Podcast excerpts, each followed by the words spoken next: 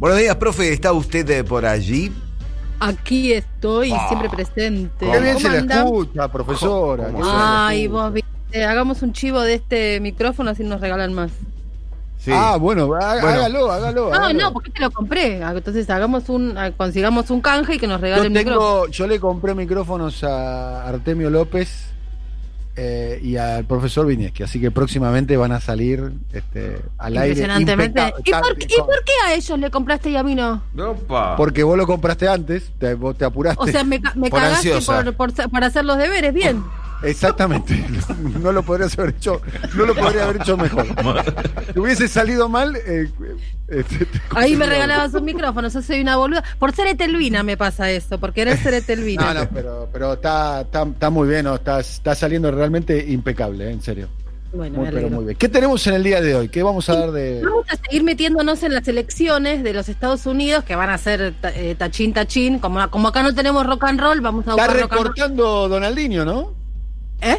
Está recortando, ¿no, Donaldinho, la distancia? Así, así dicen, pero Así viste lo que son, así dicen, pero viste lo que son las polls, las encuestas en Estados Unidos que te dicen que si no se quede Michigan, que no se quede Florida, más el colegio electoral, que si te llevas 100, te llevas 420, o sea, los chino, switch, ¿viste? Yo- switch State.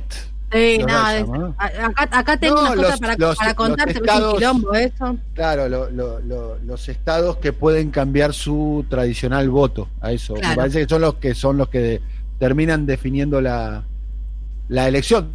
Y, y ahora te quiero contar algunas cosas que están armándose en la campaña Eh, que son el muy estado de. Texas, el estado de Michigan, el estado de, de Florida. eh, Y el laburo en los suburbios, que eso es el a donde están apuntando todos los la- todas las campañas. Así que si te si te parece, Tokenetti, Dale. eh, vamos con eso. El, el- estas, estos días lo que empezó a aparecer es como un eje de campaña clarísimo que tiene que ver con la cuestión de las identidades, que en los Estados Unidos pesan ahora más que nunca, porque ese es el discurso más mainstream, pero siempre pesaron, y con la cuestión de los eh, la, personalidad, digamos, y la cosa del testimonio en primera persona, que también es un eje muy claro de las campañas de Estados Unidos.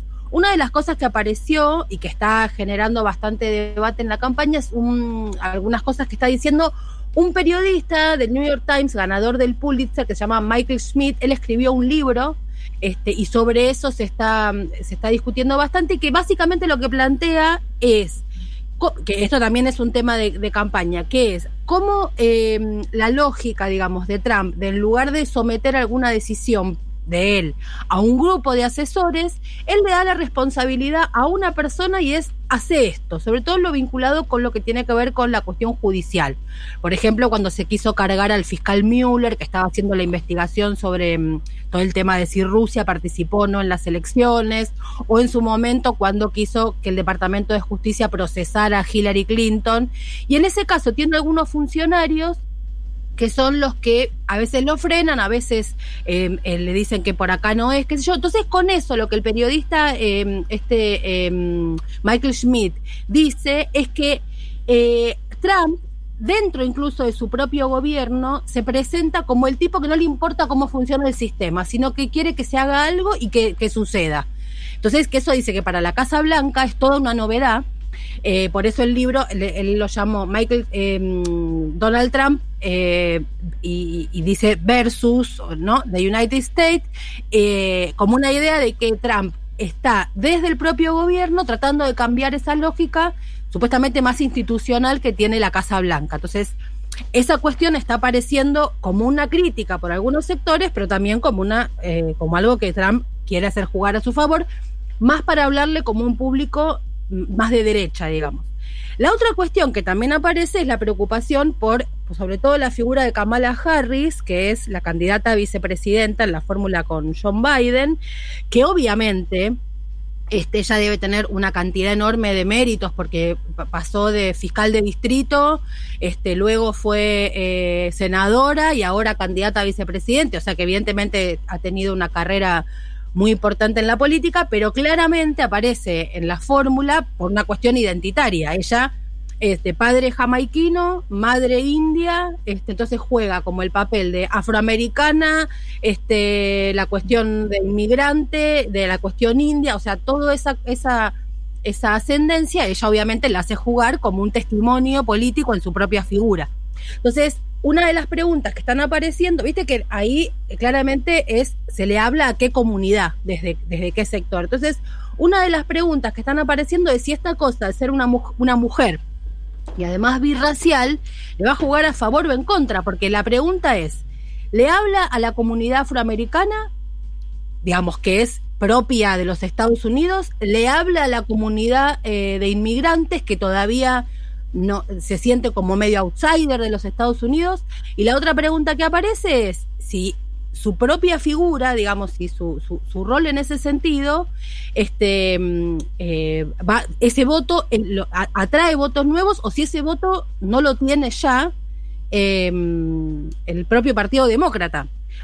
Lo que sí pasó es que apenas se, se mm, anunció la candidatura de Kamala Harris como candidata a vicepresidenta, obviamente se puso a jugar qué red social TikTok. Y ahí apareció algo que si Juan lo tiene, me gustaría que lo ponerlo, son unos segundos y yo les voy contando de qué se trata. ¿Lo tenés, Juan, el audio? Vamos a ponerlo, dale. Escuchalo, escucha cómo suena.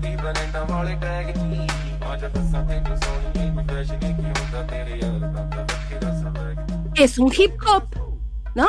Que se llama Doogie, ese baile, con un sonidito de la India. Entonces hicieron una coreografía, esto es lo que se llama eh, generación de contenidos eh, no oficial, ¿no? Entonces pusieron a jugar eso y es un baile, y todo arrancó con, con personas disfrazadas como si fueran Kamala Harris, bailando una mezcla de este hip hop, o sea, la cosa bien afroamericana, o más, más, este, de los suburbios, digamos, de Estados Unidos, con la musiquita de fondo más de la India. Entonces quieren hacer jugar esa cosa birracial pero la pregunta ahí es, bueno, este, ¿esos votos son nuevos o el Partido Demócrata ya los tiene? Y la, cuestión vinculada con las identidades, por último, lo que tiene que ver con Trump específicamente, es que él también ha querido salir a buscar eh, esos, esos votos con una cosa más condescendiente respecto de las comunidades, que de hecho a lo que conversamos, que fue los tributos personales a las mujeres durante la convención republicana, esto absolutamente calibrado de que hubiera una de afroamericanos y una cantidad de mujeres hablando en su, en su, en la convención republicana, eso no es azaroso, tiene que ver con una presentación.